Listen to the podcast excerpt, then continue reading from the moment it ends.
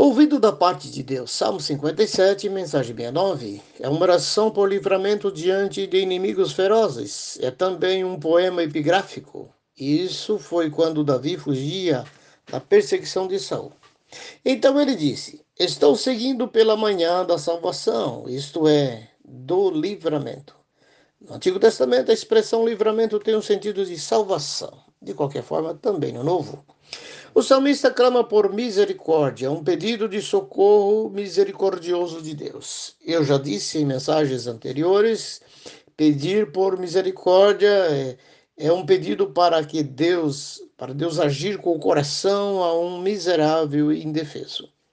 No verso 3, ele revela a confiança que será atendida e diz, abre aspas, Clamo ao Deus Altíssimo, a Deus que para comigo cumpre o seu propósito. Fecha aspas. Deus tem um propósito, um princípio de abençoar todos aqueles que estão incluídos em seu programa de proteção. Todos aqueles que precisam que a justiça lhe dê uma proteção especial, ele entra com um pedido para tal. Com Deus também é assim. Peça para ele te incluir neste programa de proteção à vítima. O mundo é uma verdadeira selva e você pode ser a próxima vítima. Há feras ferozes querendo atacar a todo instante. Veja o verso 4, a alusão que o salmista faz. Estou em meio a leões, ávido para devorar. Aí você pode indagar. Quais são essas atitudes que parecem ser de leões? Quero contextualizar para você entender melhor. A parte B do verso 5. Veja qual era o problema citado. Suas línguas são espadas afiadas. Naquele tempo, as mensagens vinham sobre lombos de camelos, quer dizer, demorava para surtir efeito. A mídia de hoje é a facilidade de comunicação, o indivíduo com a língua de, de posse de um microfone e dedo afiado em uma tela de computador ou smartphone, etc., são capazes de pôr tudo a perder em minutos na velocidade da luz. Leva a oscilações de bolsa e alta do dólar, podendo causar prejuízo ou, lucro. Pode levar à queda de, governo, de governos e desarranjos institucionais, etc.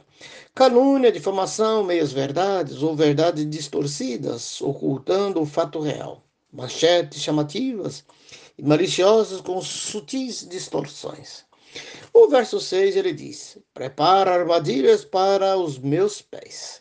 A todo momento se vê os poderes formulando leis para favorecer e prejudicar a população. Exemplo: projeto-lei que proíbe gente boa e honesta de se candidatar como juízes, policiais, membros do Ministério Público, etc e facilita pessoas que já provaram ser bandidos. Alguém totalmente sujo, já condenado e execrado da sociedade, e se apresenta como alternativa aos sérios problemas do país. Uma mídia que mais desinforma que informa. Isso sim são armadilhas ao incauto cidadão. Mas que, mas que isso? É uma afronta à sociedade. Querido ouvinte, mantenha-se atento e perscrute as verdades em meio ao burburinho. Mas, acima de tudo, mantenha sua fidelidade com Deus. Olha o verso 7. Meu coração está firme, ó Deus. Verso 8. Acorde, ó alma. Querido, não fique indiferente aos problemas do dia a dia, muito menos quanto ao pecado que lhe rodeia, disfarçado de coisa inofensiva. Pense nisso. Deus te abençoe.